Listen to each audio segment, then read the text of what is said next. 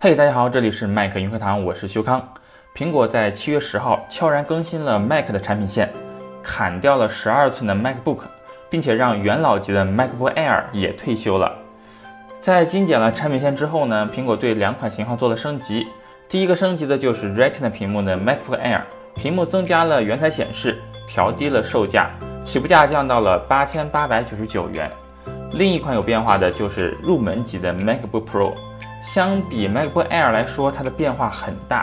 CPU 从双核升级到了四核，配置了指纹解锁，并且原先作为高配身份识别的 Touch Bar，这次也下放到了入门的 Pro 阵营。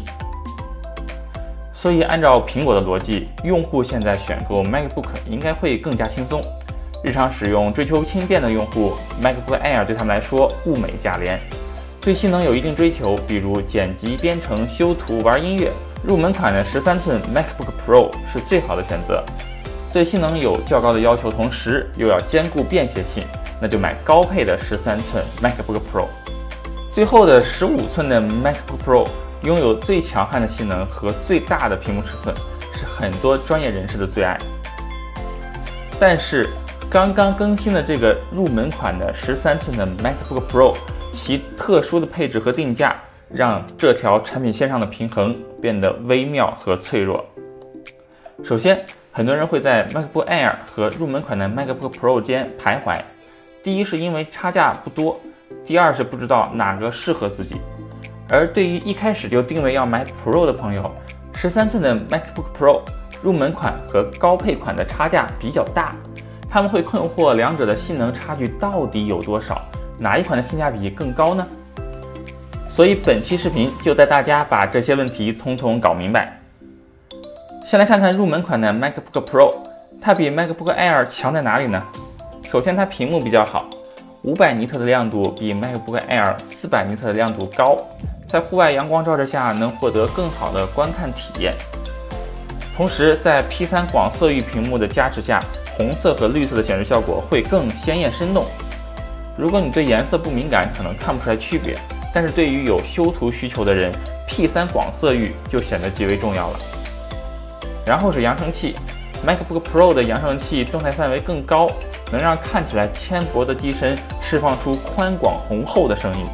看电影的时候，外放效果特别好。再来看看蓝牙协议，MacBook Air 是用的是蓝牙 4.2，MacBook Pro 用的是蓝牙5.0。这两个协议有什么区别呢？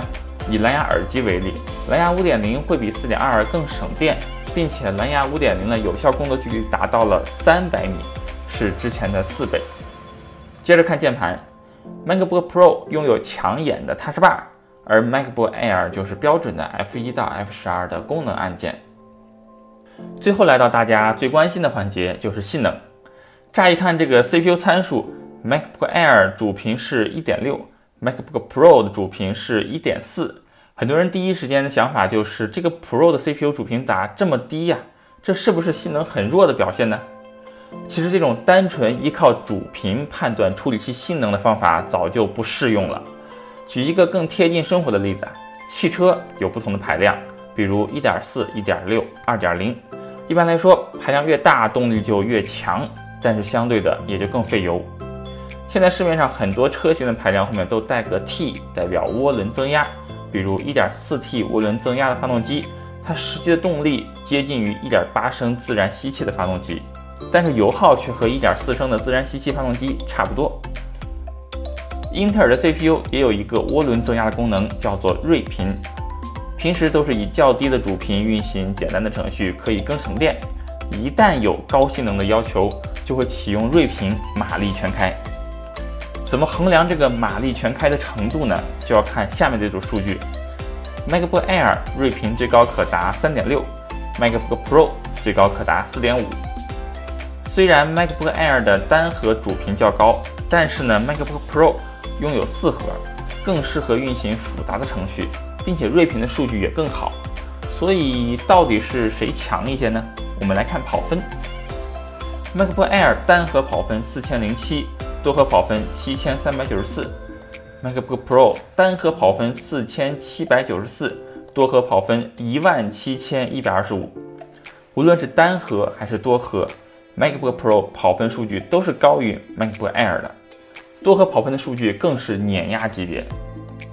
两款机型的显卡都是封装在 CPU 里的。MacBook Pro 搭载的是英特尔高端核心显卡芯片 Iris Plus，比 MacBook Air 的 UHD Graphics 也要优秀不少。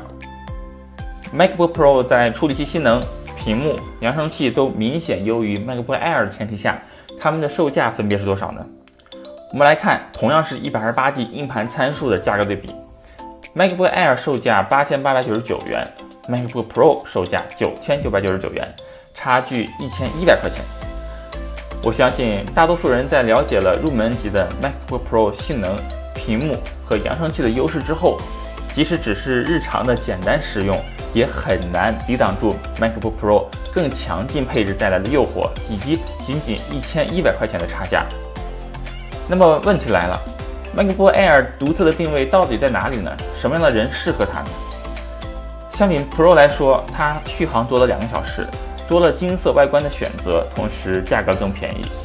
MacBook Air 重量1.25千克，MacBook Pro 重量1.37千克，差了0.12千克，也就是两个鸡蛋的重量。所以，如果你在 MacBook Air 和入门款的 MacBook Pro 之间犹豫，但凡对我刚才描述的功能差距有一点动心，我都建议你买入门的 MacBook Pro。如果对我刚才的描述完全没感觉，就是日常使用，比如追剧、聊天、上网、做做 Word、PPT，选择 MacBook Air 也没问题。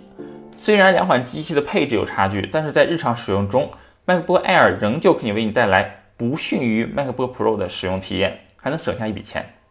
当然，就我个人来说，还是更加推荐入门款的 MacBook Pro 的。如果说入门的 MacBook Pro 性能比 MacBook Air 强是理所当然，那么和一九款的高配 MacBook Pro 比，就有点以下犯上的意思。这两款机型有啥区别呢？从参数上来说，只有两个地方不同。第一，高配的 MacBook Pro 有四个 USB-C 接口，而入门款的只有左边两个。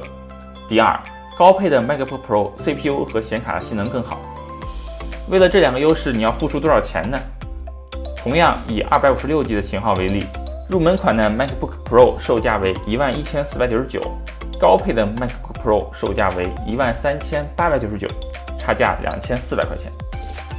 所以抛开接口数量不看，两者性能的差距值得这两千四百块钱的付出吗？我们还是先来看看跑分。刚才知道入门款的 MacBook Pro CPU 跑分单核。四千七百九十七，多核一万七千一百二十五。那么高配版的 MacBook Pro 呢？单核跑分四千九百八十八，多核跑分一万八千五百七十五。这个差距呢，说大不大，说小其实也不小。值得两千四百块钱吗？不好说。这个时候就不能光看跑分了。高配的 MacBook Pro 除了塞有一块更好的 CPU 之外，内部的设计也和入门的 MacBook Pro 不同。现在首先看到的呢是高配版的 MacBook Pro 的拆机图，右边对比的就是前几天刚更新的入门版的 MacBook Pro。大家发现了什么不同之处吗？左边机器比右边机器多了一个风扇。这个内部构造的设计从本质上就决定了高配的 MacBook Pro 在持续高功率工作时的表现会远远大于数据上的优势。因为高配的 MacBook Pro 呢，CPU 散热设计功耗 TDP 为二十八瓦，而入门款的为十五瓦，这就意味着高配的 MacBook Pro 在高负荷运作的时候更不容易撞到温度墙和功耗墙，更不容易因为散热不足降频，导致效率低于纸面数据。所以你如果真的是 Pro 级别的用户，高配的 MacBook Pro 绝对是你的菜。多出来的两千四百块钱能换来高功率运作时的稳定和效率，让你榨干它的性能。如果呢，你只是偶尔需要榨那么一下，点到即止，入门款的 MacBook Pro 就完全足够了。刚才所有的比较都是关起门来和自家兄弟比，其实不论什么配置，在日常使用中，MacBook 都能为你带来统一的体验，流畅、稳定、优雅。这些不是简单的参数堆叠就能做到的。这是既设计硬件又设计软件的 Apple 才能做到的。最后，如果你已经选好了理想的型号，有资格的话，一定要参加苹果官方限时的教育优惠返校活动，所有的 Mac 都能在原价上打折优惠，并且赠送 Solo 3无线耳机一副。新品的更新和返校优惠同时出现的情况是极为少见的，大家可以没有后顾之忧的买买买。好了，本期视频的节目就是这样，希望对你有帮助。我是修康，让我们下次见。